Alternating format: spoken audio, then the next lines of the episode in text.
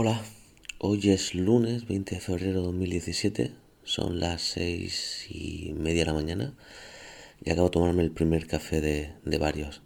Estoy en la cocina de, de, mi casa y si escuchas algún ruido raro, bueno, pues puede que sea el compresor del frigo que lo tengo casi prácticamente enfrente. Si recuerdas el último programa, estaba intentando, bueno, creo que fue por diciembre, eh, te contaba que, que estaba trabajando por cuenta ajena y, y a la vez estaba trabajando como como freelance para, para clientes, con la intención de, de, acabar trabajando al final en exclusiva para, para mis clientes. Y bueno, pues hoy, mm, después de cinco años, vuelvo por fin a ser 100% autónomo. Y, bueno, sin duda un, un, objetivo cumplido, una nueva etapa de mi vida otra vez y que me llena de, de un montón de ilusión, pero también que, que, da algo de vértigo. Hace ya mucho tiempo que, que no era en exclusiva freelance y bueno, a, comenzar nuevos retos.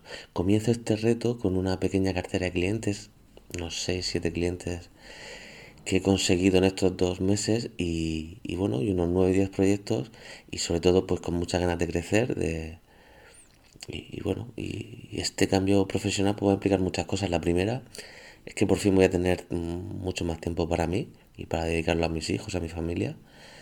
Eh, también voy a tener más tiempo para, este podcast de, Product Designer que he echado muchísimo de menos a hacer. Y también más tiempo para proyectos paralelos como Goals y Diario de un Producto, que son dos proyectos que van muy de la mano y del que pronto vais a tener noticias. Eh, durante esta fase de, mi vida también quiero incorporar nuevos hábitos como empezar a correr y, todo esto, pero ya no por, por estar más sano, sino eh, por, por, tener la mente mucho más clara, por intentar ser más creativo. Y de hecho ahora cuando termine de, de, grabar y de subir este podcast, pues bueno, voy a ponerme las zapatillas y saldré a correr. Eh, así que ya sabéis, si, si veis que no vuelvo, mandadme una ambulancia.